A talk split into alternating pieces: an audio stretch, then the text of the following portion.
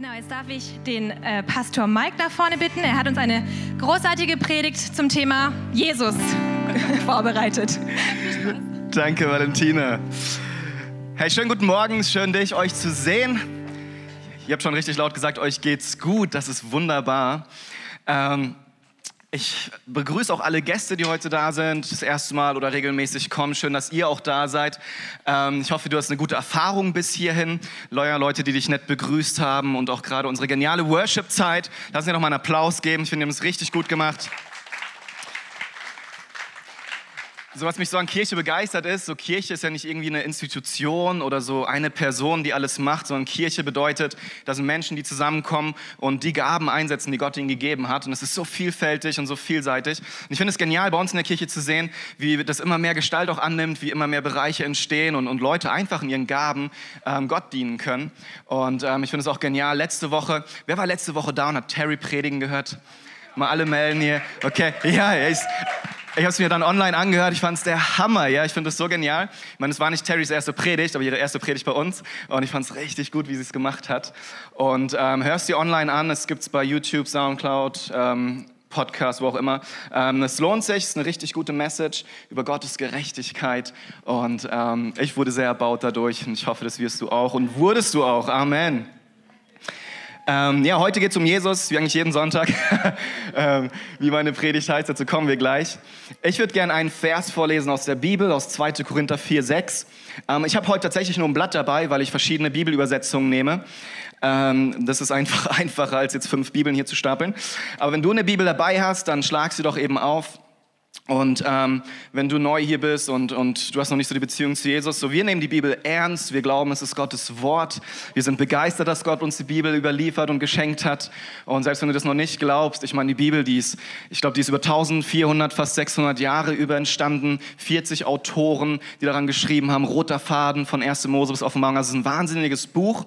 So allein aus historischen Gründen sollst du das respektieren und mal reinschauen. Es gehört auch irgendwie zur Allgemeinbildung, ja, mal die Bibel gelesen zu haben, behaupte ich zumindest hast. also wenn du es noch nicht getan hast, ist ein guter Moment, damit anzufangen.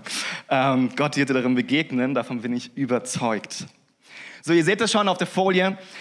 Denn Gott, der sprach, es werde Licht in der Finsternis, hat uns in unseren Herzen erkennen lassen, dass dieses Licht der Glanz der Herrlichkeit Gottes ist, die uns im Angesicht von Jesus Christus sichtbar wird.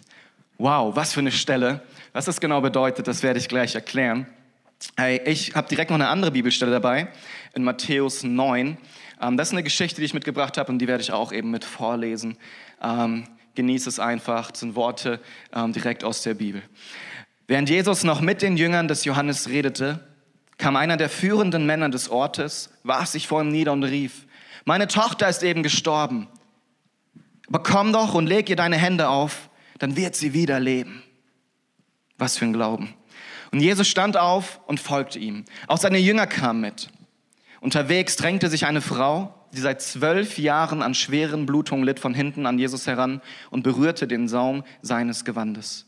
Denn sie sagte sich, wenn ich auch nur sein Gewand berühre, werde ich gesund.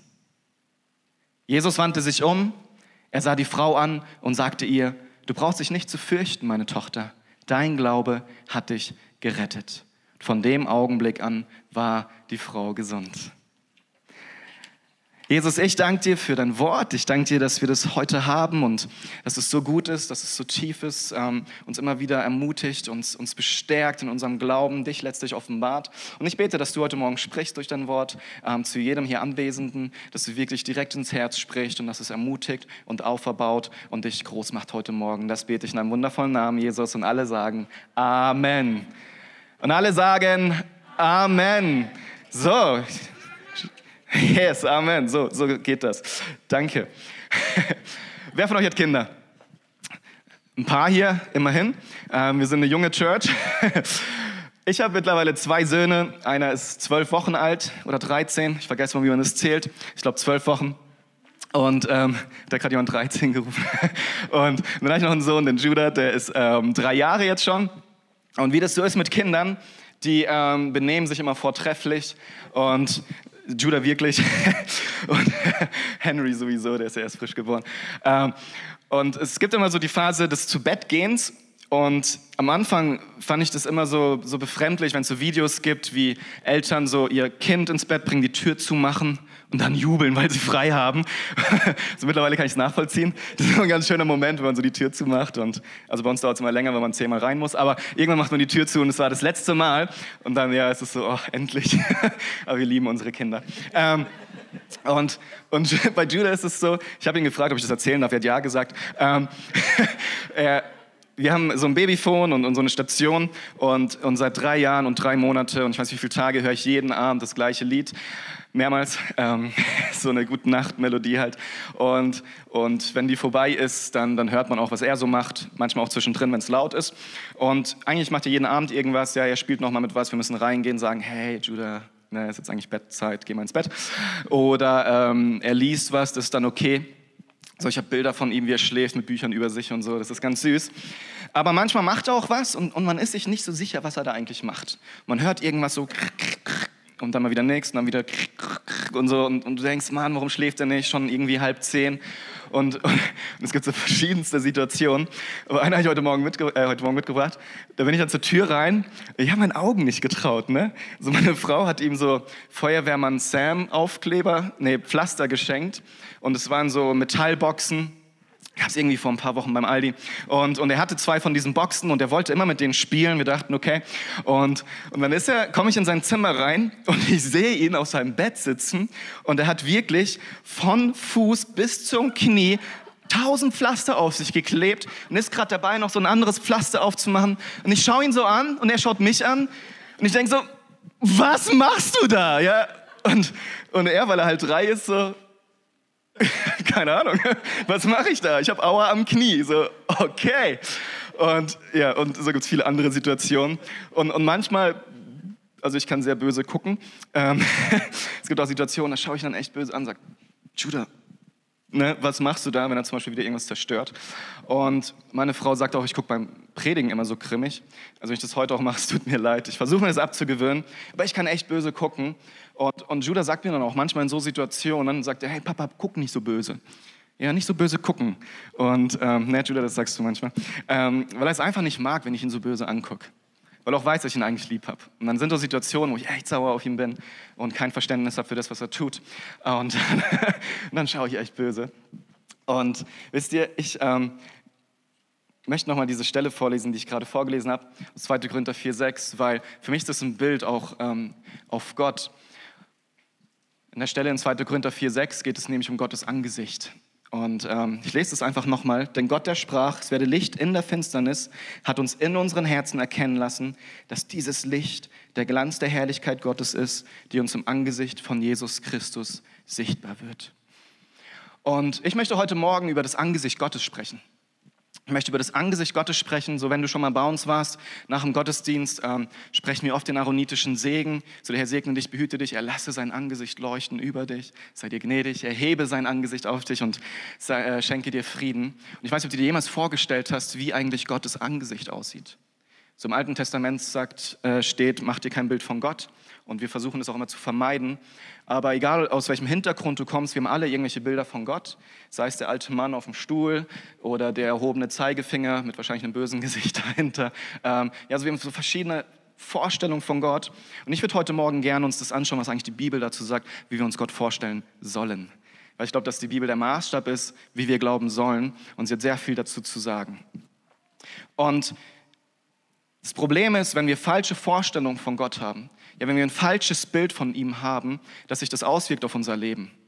Und ich glaube, dass wenn wir als Christen, ich spreche jetzt mal primär die Christen heute Morgen auch an, ähm, wenn du hier bist und du, du glaubst jetzt nicht an Jesus, oder für dich ist das so eine erste Erfahrung überhaupt in der Kirche, dann ähm, spreche ich dich nachher bestimmt auch noch an. Aber so für uns Christen, ich glaube, es ist extrem entscheidend, wie wir unser Leben leben, wie wir die Verheißung Gottes aus seinem Wort annehmen oder das, was, was Jesus uns lehrt. Es ist entscheidend davon geprägt, welches Bild wir von Gott haben. Ja, unser Bild von Gott entscheidet maßgeblich darüber, wie wir unser Leben leben und ob wir das, was Gott für uns eigentlich hat, annehmen können. Seid ihr da mit mir? Ja, glaubt ihr das auch? Ich bin davon zutiefst überzeugt, dass das ganz viel ausmacht. Und ich glaube, wenn wir, wenn wir, wie es in diesem Vers steht, einmal Jesus Angesicht so sehen würden, wie er sich präsentiert, wie er wirklich ist, würde das massivst unser Leben verändern.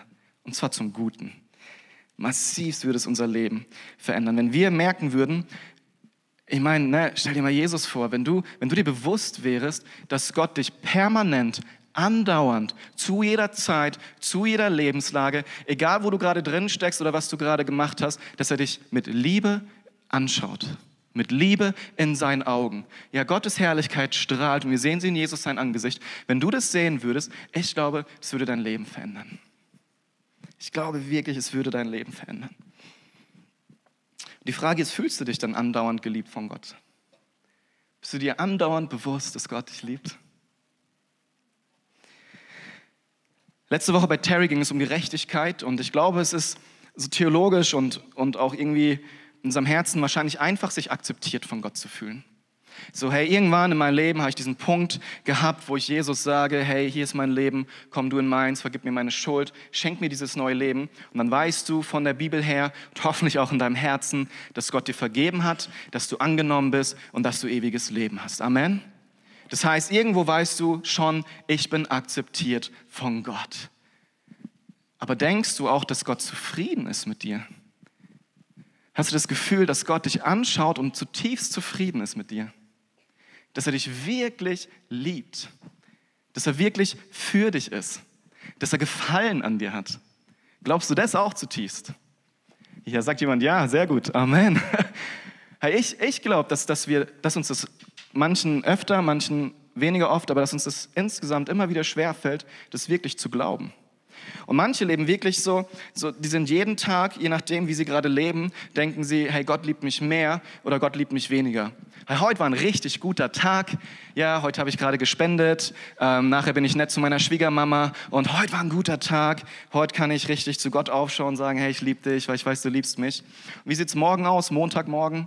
Ja, Chef schlecht drauf, du schlecht drauf, Kollegen schlecht drauf, alles irgendwie schlecht. Ähm, und, und du hast nicht so einen guten Tag und du kommst abends nach Hause bist du dann auch so? Oder denkst du, oh, ich muss jetzt mal irgendwie Buße tun und Jesus tut mir so leid und oh, hoffentlich liebt er mich noch? Und, und, und so ist es manchmal so ein Hin und Her bei uns Christen. Und ich weiß nicht, ob ihr es noch ganz früher kennt, vielleicht machen es auch heute noch welche, keine Ahnung, aber so, so Blümchen und dann pflückt man so die Blätter. So, er liebt mich, er liebt mich nicht, sie liebt mich, sie liebt mich nicht. Manche kennen das vielleicht nachher. Und manchmal glaube ich, oder da drückt sich mir so, da ähm, habe ich den Eindruck, dass, dass wir so auch mit Gott sind. So, Gott liebt mich, Gott liebt mich nicht. Gott ist heute zufrieden mit mir, heute ist er nicht zufrieden mit mir. Heute hat er gute Laune, heute hat Gott irgendwie schlechte Laune. So, und, und, und, so, und so sind wir immer am Hin und Her pendeln zwischen Gott liebt mich und er liebt mich nicht und er ist zufrieden mit mir und er ist nicht zufrieden. Ich spreche nicht davon, dass, dass wir irgendwie überzeugt sind, dass wir ewiges Leben haben und dass, dass Gott uns akzeptiert und uns vergibt, sondern ich spreche wirklich davon, so ist Gott zufrieden mit dir. Und um dahin zu kommen, möchte ich kurz auf, auf das ganze Wort Herrlichkeit eingehen. Ähm, wenn da steht, die Herrlichkeit Gottes scheint uns im Angesicht Jesu entgegen. So was ist eigentlich Herrlichkeit Gottes? Wenn ich jetzt richtig tief reingehen würde, wäre das sehr groß. Deswegen würde ich es einfach zusammenfassen. Ich glaube, die Herrlichkeit Gottes ist letztlich die Essenz Gottes, das Wesen Gottes. Ja, wie er wirklich ist. Die Natur Gottes ist Heiligkeit. Er ist heilig. So, das sagt die Bibel an ganz vielen Stellen. Gott ist heilig. Und wenn wir das zusammenfassen wollen, ist es in meinen Augen sein Wesen, die Essenz Gottes. Und es gibt eine Stelle in, in 2. Mose 33, ähm, noch nicht einblenden. Äh, okay, da ist sie schon. Ähm, nee, kannst du ruhig einblenden, aber die nächste noch nicht.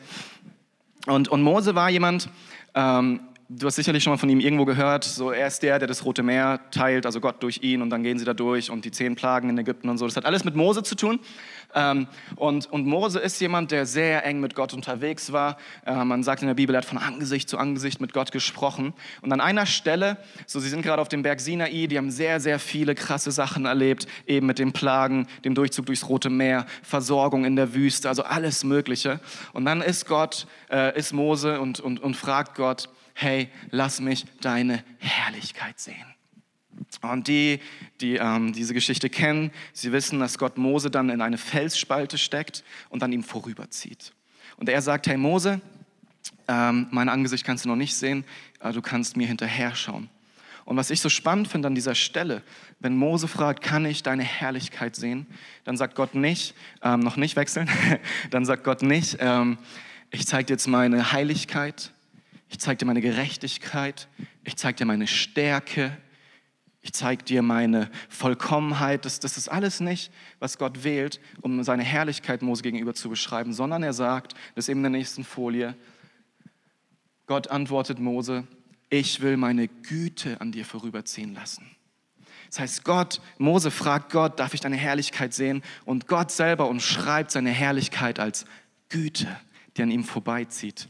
Und ich finde es so begeisternd, dass Gott selbst es immer wieder in den Vordergrund stellt, dass er auch voller Güte ist, voller Barmherzigkeit.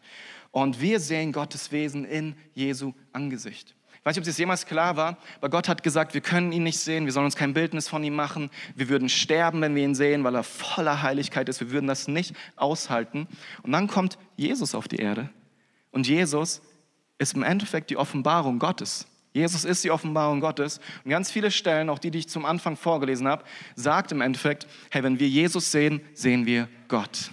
Und das muss uns ganz klar sein. Das heißt, alles, was Jesus tut, ist letztlich, was Gott tun würde, weil er ja Gott ist. Versteht ihr? Jesus ist Gott und in Jesus offenbart sich Gott persönlich. Und im Alten Testament war Jesus Angesicht, äh, Gottes Angesicht eigentlich immer eine Metapher für Gericht. So wann immer Gott sein Angesicht zugewendet hat, hieß es, dass er segnen möchte, dass er bestätigt sein Volk. Und dann gibt es aber immer wieder Stellen, die davon sprechen, dass Gott sein Angesicht abwendet aufgrund der Sünde seines Volkes. Und das sehen wir in der nächsten Stelle. Nein, eure Sünden sind eine Schranke, die euch von Gott trennt. Wegen eurer Sünden verbirgt er sein Antlitz vor euch, ja, sein Angesicht und will euch nicht mehr hören. Und das beste Beispiel dafür, das finden wir am Kreuz.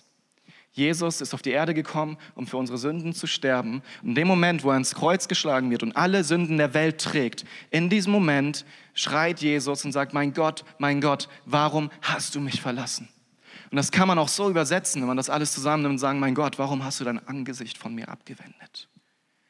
Gott hasst die Sünde. Er hasst die Sünde zutiefst und er kann nicht mit der Sünde irgendwie koexistieren. Gott ist vollkommen heilig und die Sünde ist Sünde und es geht nicht zusammen.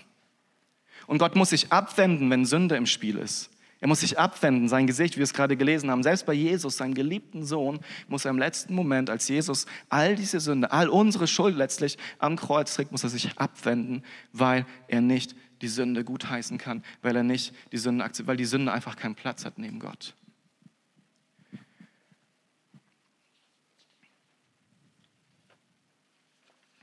Ich möchte dir heute Morgen beweisen anhand der Bibel, ich möchte wirklich versuchen zu beweisen, dass Gott aber immer mit dir zufrieden ist.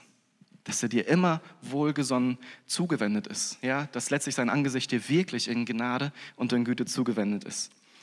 Ähm, dazu möchte ich nochmal eine Stelle lesen, die ein bisschen länger ist, aus Jesaja 58. Ich habe mein Angesicht im Augenblick des Zorns ein wenig vor dir verborgen, aber mit ewiger Gnade will ich mich deiner erbarmen, spricht der Herr, dein Erlöser. Ich halte es wie zur Zeit Noahs, als ich schwor, dass die Wasser Noahs nicht mehr über die Erde gehen sollen. So habe ich geschworen, dass ich nicht mehr über dich zürnen und dich nicht mehr schelten will. Denn es sollen wohl Berge weichen und Hügel hinfallen, aber meine Gnade soll nicht von dir weichen und der Bund meines Friedens soll nicht hinfallen, spricht der Herr, dein Erbarmer. In dieser Stelle spricht Gott davon, dass er der Erlöser ist. Und wir wissen, dass Israel zu diesem Zeitpunkt noch nicht erlöst ist. Das heißt, es ist wirklich ein prophetischer Ausspruch, zu dem, in dem Gott sagt, hey, es wird eine Zeit kommen, der werde ich mich dir zuwenden. Da werde ich mein Gesicht nicht mehr abwenden. Das habe ich nur einen kurzen Augenblick des Zorns gemacht, sondern ich werde mich dir auf ewig zuwenden und voller Gnade sein. Und selbst wenn Hügel einstürzen, ich war letztes Wochenende in den Alpen, ja, wir haben die Zugspitze gesehen ähm, von weiter weg, es sind so massive ähm, Gesteinsbrocken, ja, ich meine, das ist ja ein richtiger Berg. Und Gott sagt an einer Stelle, an dieser Stelle, dass selbst wenn die zusammenfallen, wenn die zusammenbrechen, ja, ich kann mir das nicht vorstellen, wie die plötzlich kollabieren. Aber selbst wenn das passieren würde, bleibt Gottes Gnade. Sie bleibt. Und ähm, er wird nicht mehr zürnen, sondern er wird sich uns immer zuwenden. Und das ist letztlich der aaronitische Segen, den ich ganz am Anfang erwähnt habe, den ich auch heute nach dem Gottesdienst gleich widersprechen werde. Sein Angesicht leuchtet über dir, sein Angesicht geht auf über dir. Wisst ihr, ähm, Mose hat zu Aaron gesagt, also Gott durch Mose, dass er das jedes Mal aussprechen soll, wenn sein Volk zusammenkommt. Jedes einzelne Mal soll er diesen Segen über sie aussprechen und letztlich das proklamieren, was Gott ähm, möchte, sich nämlich seinem Volk zuwenden. Voller Gnade, voller Liebe, voller Barmherzigkeit, voller Güte. Und trotzdem musste er es immer wieder abwenden aufgrund der Sünde, aber die, die, die Idee Gottes war, sich immer zuzuwenden, dass wir sein Angesicht sehen dürfen. Ich weiß nicht, ob dir wohl ist bei dem Gedanken, dass Gott sich dir immer zuwendet und dich anschaut. Und ich weiß auch nicht, was für ein Bild du von Gott hast, wenn er dich dann anschaut. Ich habe dich das am Anfang schon mal gefragt. Ich glaube, bei vielen von uns ist es so, wie, wie ich das vorhin versucht habe darzustellen, so, was tust du da? Ja? Warum machst du das? Und, und ich glaube, ganz oft stellen wir uns Gott so vor. So, wir, wir sind in der Situation und, und wir machen irgendwas Dummes, ja, wir sündigen, wie auch immer du das nennen möchtest, oder wir haben einen schwachen Moment und machen wieder was, was wir nachher bereuen, oder wir einfach wissen, das ist nicht cool. Und, und, und ich, ich denke dann manchmal an Gott in so Situationen und denke so, oh, schon wieder. Und, und dann frage ich mich, wie schaut denn Gott jetzt auf mich? Und schaut er so wie ich, so grimmig und oder, oder völlig verzweifelt, like, oh, warum tust du das? So, ja, so, so, wie schaut Gott auf dich? Wie empfindest du das? Ich weiß nicht, ob du dir jemals Gedanken darüber gemacht hast, aber ich glaube, ganz tief in unserem Herzen tun wir das, weil es darauf, ähm, weil aufgrund dessen reagieren wir ja auf Gott. Und so wie wir uns Gott vorstellen, so reagieren wir auch auf ihn. Und wie schauen wir, wenn wir was Dummes machen und, und wir denken, Gott schaut uns jetzt gerade an? Machen wir auch so? Sorry, ich bin halt nur drei oder 34. Ähm, ja, wie schaut Gott dich an? Ich glaube, dass Gott dich voller Gnade anschaut, wie wir es gerade gelesen haben. Und die Frage ist, die wir uns alle stellen und die du dir vielleicht auch gerade in dem Moment stellst, wie geht es aber, wenn ich denn noch sündige? Ich habe gerade gehört, Gott wendet sein Gesicht ab, wenn ich sündige. Jetzt sagst du, Gott schaut mich dauernd, permanent, immerwährend an, voller Liebe und Gnade. Aber wie kann es sein und, und was passiert dann in den Situationen, wo ich denn wirklich sündige, wo ich denn gerade was falsch mache, wo ich es denn gerade nicht schaffe? Also die Bibel sagt doch dann, in dem Moment schaut er doch weg oder mich böse an. Das, das muss ich doch in dem Moment dann erwarten, oder? Und ich sage dir nein, das ist eben nicht so. Das ist nicht Gott. Das ist nicht seine Art, das ist nicht sein Charakter, das ist nicht sein Geist, dass er dann irgendwie erzürnt dich anschauen würde oder anklagend oder völlig verzweifelt, dass aus dir nie was werden wird. Ähm, ja, so ist Gott nicht. Gott hasst die Sünde, das habe ich schon gesagt, aber deswegen hat er Jesus geschickt was auch immer du über Jesus weißt oder nicht weißt, was du wissen musst, ist, Jesus ist gekommen. Er ist ähm, Gott persönlich, der auf die Welt gekommen ist, geboren von einer jungen Frau, wie wir es gerade gesungen haben, der schuldlos war, ohne Sünde, sein ganzes Leben hindurch, der Zeichen und Wunder getan hat und der dann ans Kreuz geschlagen wurde, um deine und meine Schuld auf sich zu nehmen. Und das hat Terry letzte Woche so herrlich gepredigt, dass es Gottes Gerechtigkeit ist, die wir bekommen. Wir können sie uns nicht verdienen. Wir können es nicht. Wir können sie nur im Glauben annehmen. Wenn diese Gerechtigkeit kommt, ihr Lieben, dann gehören wir zu Jesus, dann sind wir mit ihm verbunden und dann wird Gott immer während freundlich auf uns schauen. Warum? Warum geht es, obwohl wir dann auch manchmal noch sündigen? Kolosser 3, Vers 3, ich habe das nicht dabei, aber da steht, wir sind verborgen mit Christus in Gott. Wir sind verborgen mit Christus in Gott. Und vielleicht hast du schon mal eine Predigt darüber gehört und, und ich möchte sie aber nochmal sagen. Das ist das Verrückte. Sobald Jesus in unserem Leben ist, dann sind wir mit Jesus verbunden und dann ist jedes Mal, wenn Gott auf uns schaut, sieht er letztlich Jesus. Weil Jesus wie so über uns ist, in uns ist, um uns ist und Gott sieht Jesus in dir. Und denkst du, Gott war jemals sauer auf Jesus? Nee, oder? Denkst du, Gott ist jemals sauer auf dich? Nein weil du bist verborgen mit Christus in Gott. Wenn er dich sieht, sieht er Jesus. Hey, wie herrlich, wie wundervoll ist das denn? Gott schaut dich an und er ist voller Begeisterung, voller Zuwendung, voller Zuneigung. Er ist vollkommen zufrieden mit dir, weil er Jesus sieht, wenn er dich anschaut. Wie schön ist das denn? In 1. Johannes 4,17 lesen wir, dann werden wir dem Tag des Gerichts voll Zuversicht entgegensehen können, denn auch wenn wir noch in dieser Welt leben, sind wir doch wie Christus mit dem Vater verbunden. Wir können voller Zuversicht dem Armageddon, ja, dem letzten Gericht, wenn Jesus wiederkommt, sein Reich, wir können voller Zuversicht darauf schauen, wie wir wissen, dass wir jetzt schon, während wir noch sogar hier sind, mit Christus verbunden sind, wie er es mit dem Vater war. Wow! Hey, wie ermutigend ist das denn?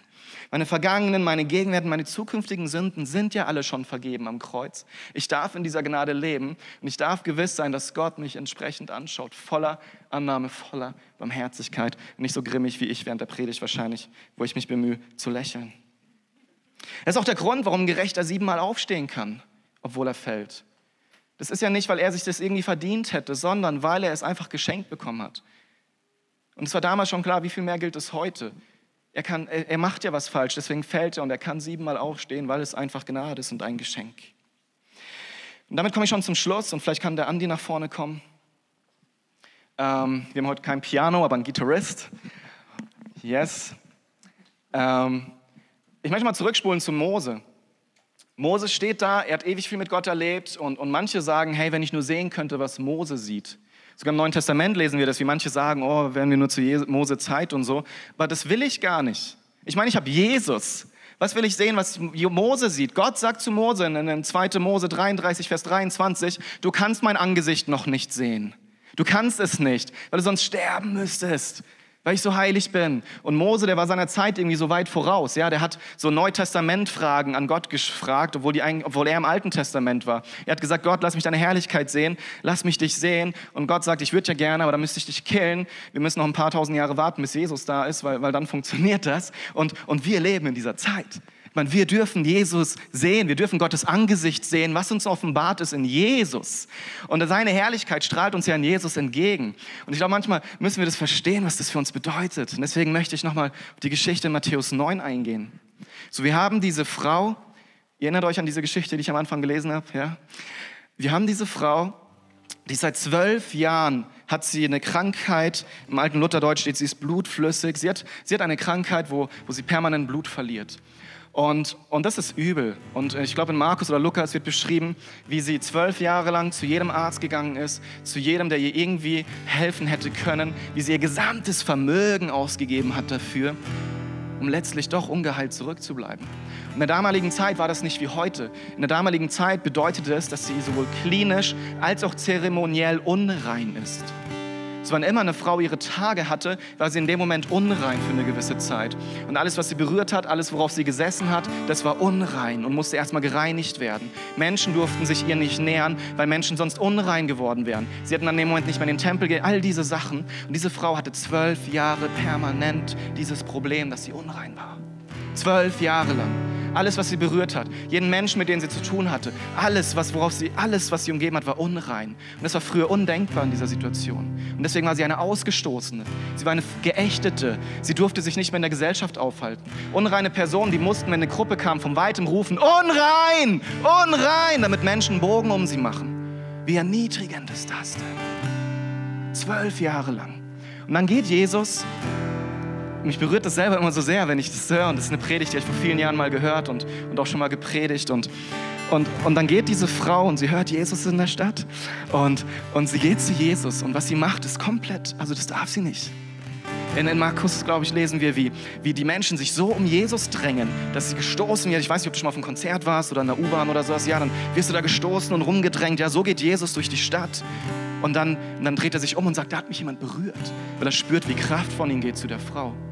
Und um die, damit diese Frau zu Jesus kommt, musste sie in die Stadt. Das durfte sie schon mal nicht. Da musste sie sich durchkämpfen durch all diese Menschen, die alle in dem Moment unrein waren. Das durfte sie nicht. Und dann hat sie Jesus berührt. Sie hat Jesus berührt.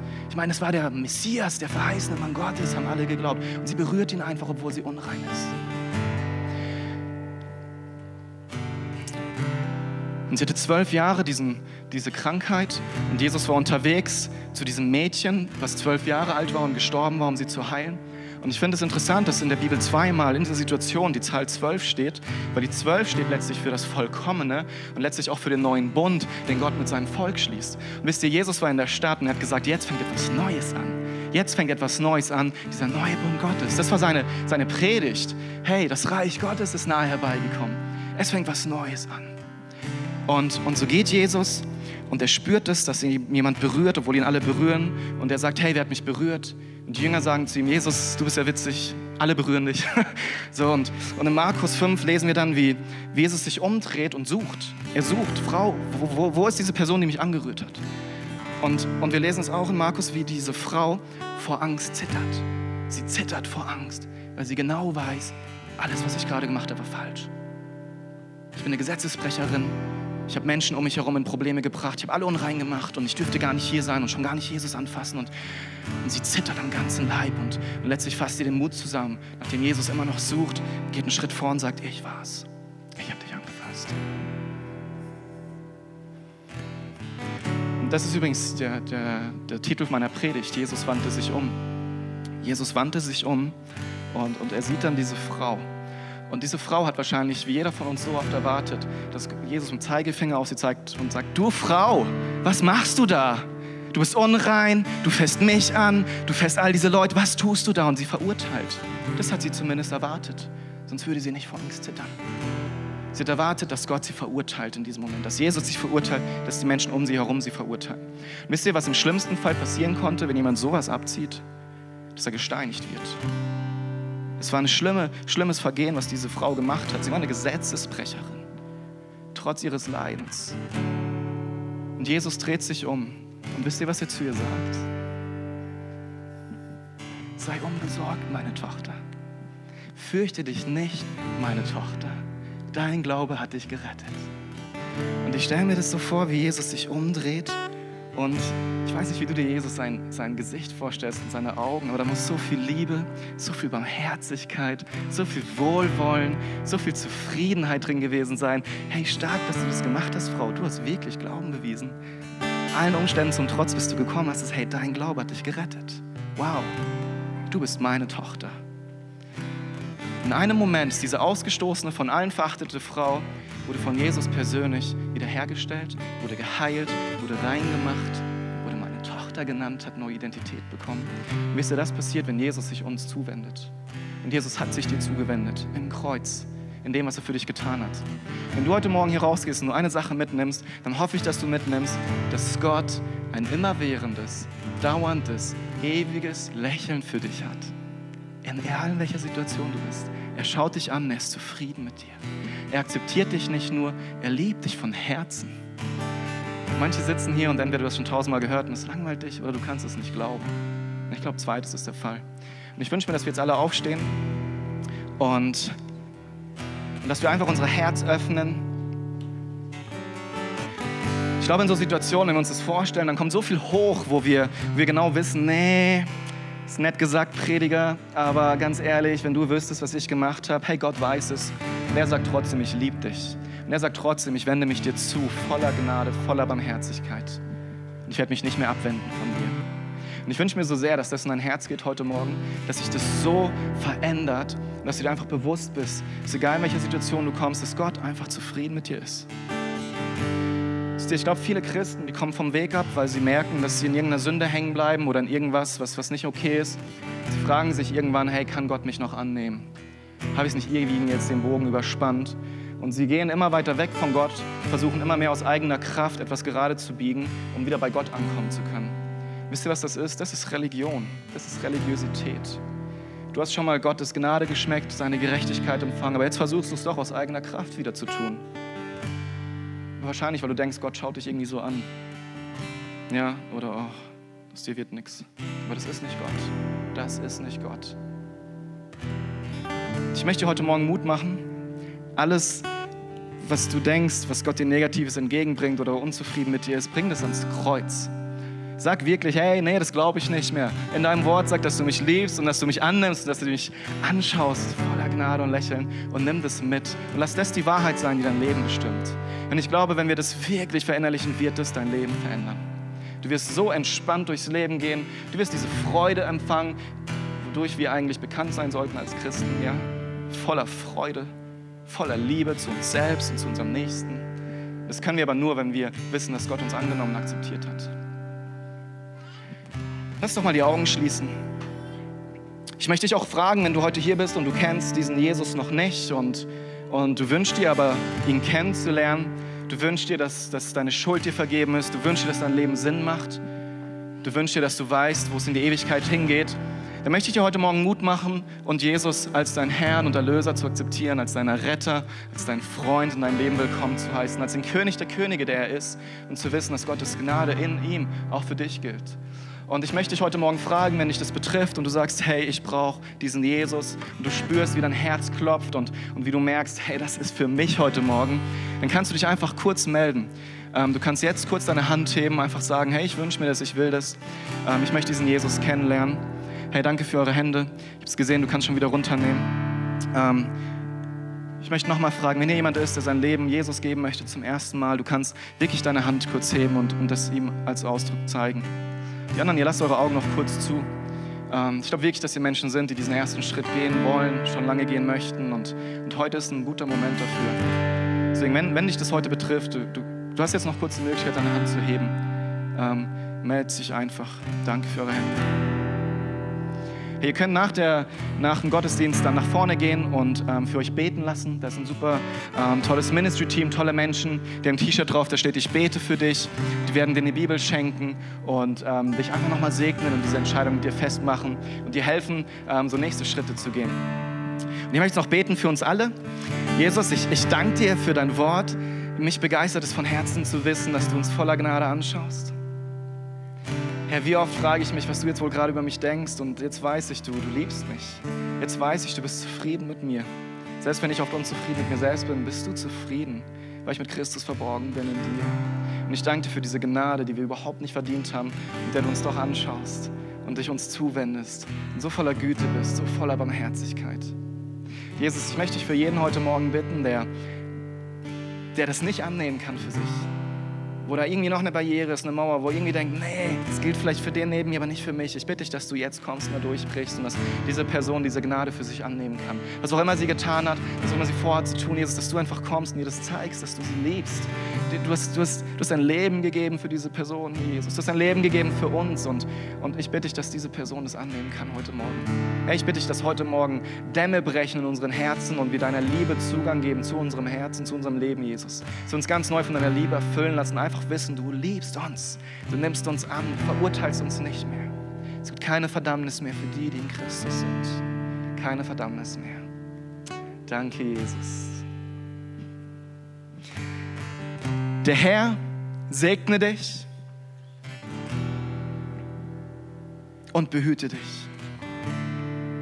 Der Herr lasse sein Angesicht leuchten auf dir und sei dir gnädig. Der Herr erhebe sein Angesicht auf dich und schenke dir Frieden. Amen. Lass uns Gott einen Applaus geben.